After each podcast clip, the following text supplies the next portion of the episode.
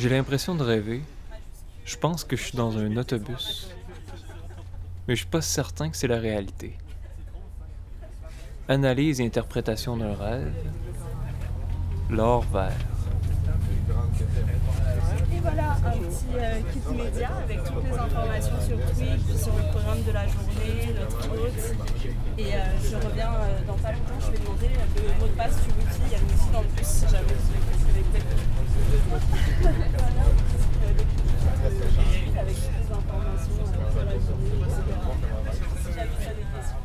J'entends des voix. Est-ce la production de mon imaginaire? De mon activité fantasmatique? Je sais pas trop. Bon, il y a beaucoup de neige euh, autour de nous. Effectivement, et nous sommes euh, en direction euh, pour les bureaux chefs de Tweed à Smith Falls en Ontario. Il fait beau, le soleil est présent parmi nous, enfin. Tout va bien. Attendez, je vais vous ouvrir la porte là-bas. Je sais pas trop si c'est moi qui marche ou si c'est mon corps qui est amené. Si c'est mon corps qui est marché. On entre dans une bâtisse moderne et à côté de la porte, il est écrit Bonjour, hi. Avec un enseigne bilingue, je me dis que mon rêve doit être canadien. Un rêve bilingue.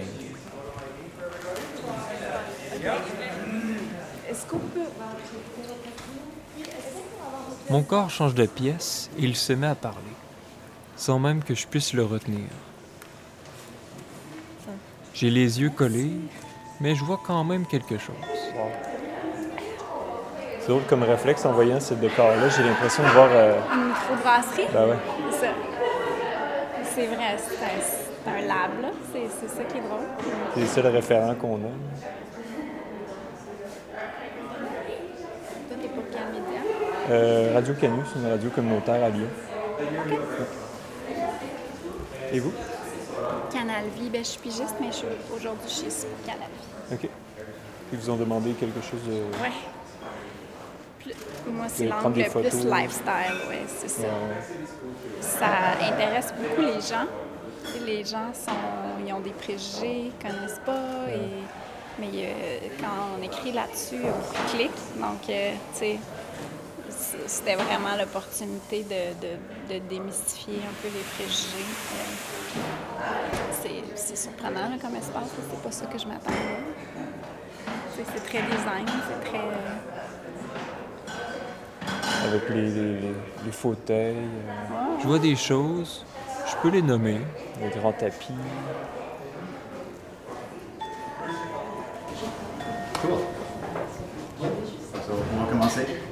Euh, bienvenue tout le monde. Je m'appelle Adam Greenblatt. Je suis anciennement le chef des marques euh, au Québec. Je suis maintenant chef du développement des affaires en Colombie-Britannique. Donc, j'ai fait le voyage pour vous accueillir aujourd'hui. Euh, je vais switcher en anglais et français aujourd'hui comme un bon Montréalais. Mais Mais c'est à ce moment-là que je me suis rendu compte que j'étais pas en train de rêver. C'était un mélange informe de réalité, de rêve, un mélange de français et d'anglais, un mélange assez paradoxal. Et j'ai eu le souvenir qu'on nous avait fait écouter quelque chose dans l'autobus. Bonjour, nous sommes Tweed. Comme pour toutes les grandes marques, notre histoire prend racine dans notre passé.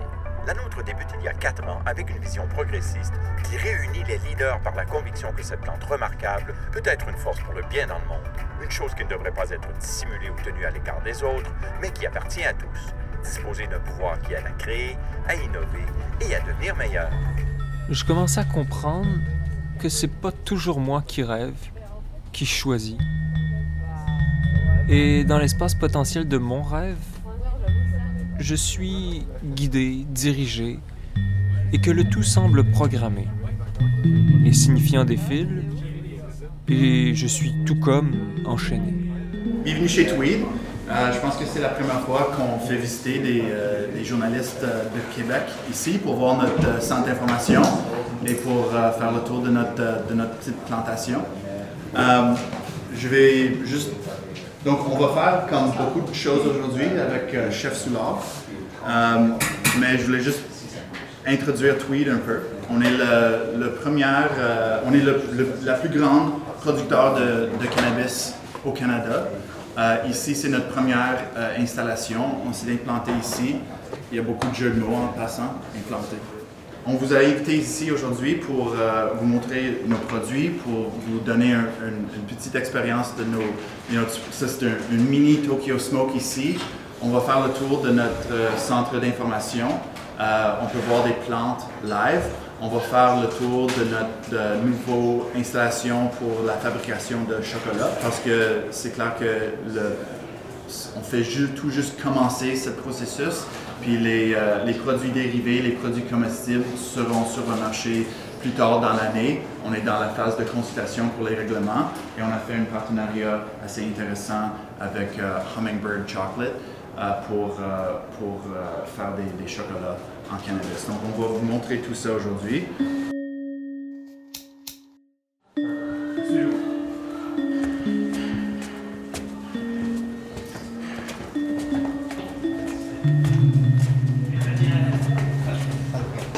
C'est ça le pointeur.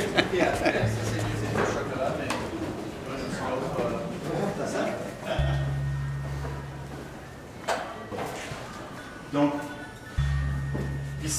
c'est le, le, le début de la production de cannabis. Donc, ça c'est des plantes mères. Donc, la- on, on ne fait pas pousser du cannabis à part des, des graines. Vraiment, ce qu'on fait, c'est qu'on on commence avec des graines pour en trouver des variétés qui expriment les caractéristiques qu'on veut. Des mots sur le contenu de mes rêves. Puis ensuite, on garde ces plantes. On parle aussi des. Y a des plantes mâles et femelles, mais c'est les plantes femelles qui produisent les fleurs et tous les agents médicinaux dans la plante qu'on veut. Donc, ce qu'on fait, c'est qu'on garde ces plantes femelles dans un printemps perpétuel. Espace onirique dans un printemps perpétuel. Il y a toujours 18 heures à 24 heures de, lumière ici pour justement mimiquer le printemps. Puis ce qu'on fait, c'est qu'on on coupe des boutures de ces plantes-là et on fait des mini-plantes à part de ça, ce qui fait en sorte que chaque plante est une, euh, une copie euh, génétique identique de la plante mère. Et ça, ça garantit une uniformité dans, la, dans les récoltes. Donc, toutes ces plantes sont femelles. Ils sont dans une printemps perpétuel. On prend des boutures euh, qui sont juste là. Et on va passer par là. Et les boutures euh, vont pousser un peu, puis vont alimenter les chambres de floraison. Donc, tu peux voir comment on coupe une branche et on fabrique des, mini-plantes à part de ces, branches-là. Donc, de une plante mère, on peut prendre 50 à 100 euh, plantes bébés, disons. Oui, même si ça se répète des fois, dans un seul rêve, on peut retirer 50 à 100 rhizomes. Il n'y a pas vraiment une homogénéisation des plants. Comme la- ce que tu vois ici, ça c'est la standard dans la culture de cannabis. Donc les plantes mères, la, la bouturage, tout ça c'est comme standard dans la production de cannabis parce que ça maximise les récoltes, ça garantit une uniformité. Euh, mais ce n'est pas une monoculture. Il y, a, il y a des douzaines de différentes variétés. Florilège de destin, variété de pulsions, différence. Right? On, on- you know, on a tendance à penser que le cannabis, ça sent comme le cannabis, il y a juste une odeur, mais comme on voit dans le vin, comme on voit dans le chocolat, dans le café, dans, dans le fromage même, il y a un terroir dans le cannabis, il y a une, euh, spectrum de saveurs et d'arômes qui, est exprimé dans, le cannabis. C'est pas juste une sorte, c'est pas juste la moufette qu'on sent dans le pot. Il y a tout euh, une, spectrum de, saveurs et arômes aussi. Par exemple, on utilisait le Jean-Guy dans le temps. Il y a un arôme citronné dans, dans cette variété. Une, par exemple, qui s'appelle Sour Tangy. Ça sent exactement comme une orange. Goût, saveur, odeur, par les sens, les sons, les voix, j'ai l'impression d'y être, dans cet espace potentiel, entre rêve et réel. Et ça m'a poussé à faire un travail onirique. J'ai demandé au chef du château Frontenac, auteur d'un livre de cuisine, comment lui compose l'expérience. Quand j'arrive dans, ce pays-là, il, y a une trentaine d'années, on n'a pas grand-chose de québécois. Donc de s'allier avec des, des, producteurs artisanaux qui vont nous faire des produits du terroir, c'était pour moi quelque chose d'essentiel. Le pot est arrivé, le cannabis est arrivé. J'étais en train de faire les corrections du livre d'avant, puis j'écoute la radio en même temps, ou des fois la télévision est ouverte, et on parlait beaucoup de cannabis. On est à l'automne 2017. Et bien sûr, ça tape dans ma tête, et je dis, le cannabis dans, l'alimentation, c'est quoi? Et, je vais directement sur le net, et là, je découvre. Je découvre n'importe quoi. Et c'est là, je me dis, euh, je, veux savoir. Alors bien sûr, arrive le moment où il faut d'abord que je, tire mon premier joint. Et puis l'autre étape, donc, c'est de de transformer donc le cannabis en huile, en, beurre. C'est là que je passe donc dans, la production d'un gras euh, euh, de cannabis. Alors là, bien sûr, on passe à une étape de dosage. Alors c'est le, cannabis en cuisine, ce n'est pas comme du basilic, ça c'est le, nom, ce n'est pas comme du basilic. Parce que justement, c'est n'est pas une fine herbe là que faire aller le basilic, vous pouvez abuser, il va il va rien vous arriver là. Le, cannabis, c'est vraiment autre chose. J'y suis allé dans, j'allais dire, dans la gastronomie. Et les recettes que je mets, bien sûr, vous les faites sans le cannabis et, c'est parfait. Alors ça part du, foie gras au riz de veau, euh, euh, en passant par le filet de bœuf ou euh, le chevreuil, que sais-je. Mais j'ai une section qui est importante pour moi parce que le cannabis, ça se veut quand même festif, on s'entend. Alors j'ai un, un, burger, une pizza, euh, une, poutine ou une guedille plutôt, des, des mets bien de chez nous au Québec qui rentrent. Donc, alors j'ai fait une section cool, cool, comment j'appelais ça, et relax. Cool et relax. Il y a une dizaine de recettes dans, dans, dans ce genre de, euh, de livre-là. Mais et, si on parle, et, euh, je vous demandais d'improviser une recette comme ça, une bouillabaisse. Il n'y a aucun problème. Qu'est-ce que vous nous suggéreriez pour cette bouillabaisse-là? là? Ben, je vous ferai une bouillabaisse normale, puis j'y ajouterai donc le, concentré de, beurre ou d'huile. Dans le cas de la bouillabaisse, assurément, j'y mettrai l'huile de cannabis que j'additionnerai. Si vous voulez le, buzz souhaité, c'est comme ça que ça marche. C'est une histoire, euh, une histoire assez curieuse, quoi. C'est l'histoire d'une bouillabaisse, euh, une bouillabaisse infernale. Donc cette, soirée bouillabaisse, elle a eu lieu peu de temps après notre installation à Marseille. Donc comment euh, inviter euh, notre fille et, son compagnon à un dîner euh, à Marseille. Ce qui s'apparentait un rêve pour nous, la légalisation du cannabis, est aussi un rêve pour l'industrie. Les effets du cannabis ne sont plus seulement la possibilité d'un jeu avec la réalité, avec l'imagination productive et son espace potentiel. Les effets du cannabis, ce sont les retours sur investissement, market share, fusion, acquisition, capacity of production, intégration horizontale, verticale, produits dérivés. C'est aussi la conversion d'entreprise. En, en, 2006, Hershey a quitté la ville de Smith Falls. En 2000, Fin 2013, ils ont converti l'ancienne usine de chocolat dans une usine de production de cannabis. À Mirabel, anciennement, ils cultivaient des tomates euh, biologiques, il y avait leur certification biologique.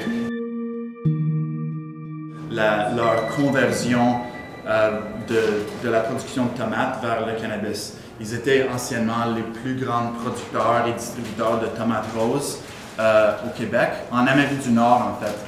Puis, euh, dans un joint venture avec nous autres, euh, on est en train de, on l'a converti euh, et ils produisent du, cannabis à Mirabel maintenant. Donc, c'est maintenant la plus grande installation de, cannabis au Québec. C'est une salle de 700 000 pieds carrés. On veut que la, serre à Mirabel, le but c'est que ce site-là devienne notre uh, it becomes our engine for, for, for organic cannabis. J'ai une annonce quand même assez spéciale. Euh, On était approché pour euh, changer de vocation des Saint-Bertrand. On est approché pour faire du cannabis. On a signé avec Canopy Grow, une grosse compagnie d'Ontario, qui ont déjà euh, huit fermes en ce moment euh, de, cannabis. Aujourd'hui, je pense que quand ça va se savoir dans les médias au Québec, on va sûrement passer pour des extraterrestres. En faisant une bonne job, je pense que le monde va, comprendre notre move éventuellement. Mélange paradoxal de légalisation et de capitalisme. Après le chocolat et les tomates, le capital a l'ère du cannabis. L'industrie n'a rien de fantasmatique, sa production est matérielle, et sa plus-value est tout sauf symbolique. Le capital a l'ère de la tomate, on connaît ça. Nathalie Quintane et l'orchestre de Morquès l'ont signifié. Nous sommes entrés dans la civilisation de la tomate, la marchandise la plus accessible de l'ère capitaliste. Tout le monde mange de la tomate dans tous les pays du monde à raison de 5 kg par année et par personne, elle représente un marché globalisé de 10 milliards de dollars qui en dit long sur l'économie néo. Au libéral. Elle circule en baril comme le pétrole. La tomate est devenue une caricature des excès du capitalisme. Capitalisme.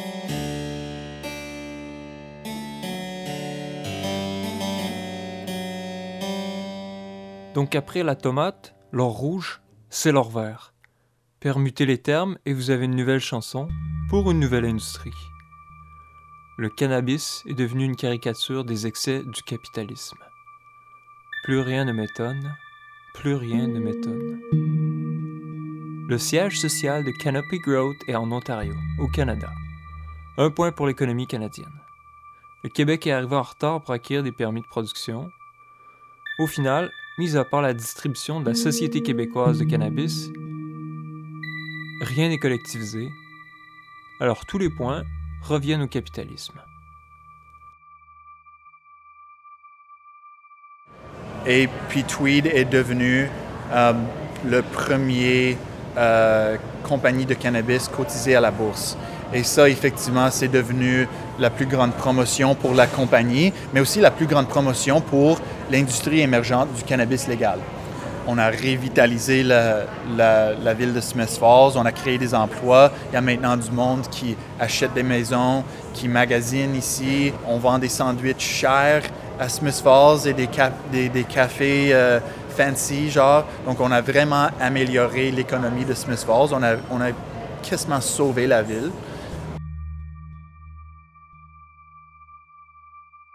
Les marchés à conquérir, ce n'est plus le Canada, c'est tous les autres pays qui sont en train d'étudier la légalisation du cannabis. Donc, on est, avec le cannabis médical, je pense qu'on est maintenant dans 12 pays.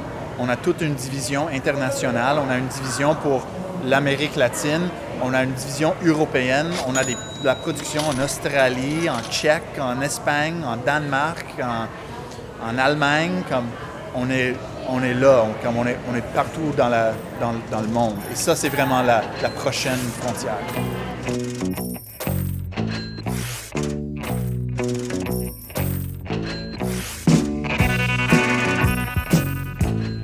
L'industrie onirique de notre imaginaire est plus productive que votre capital cannabinoïde. On a le pouce vert, on sait cultiver.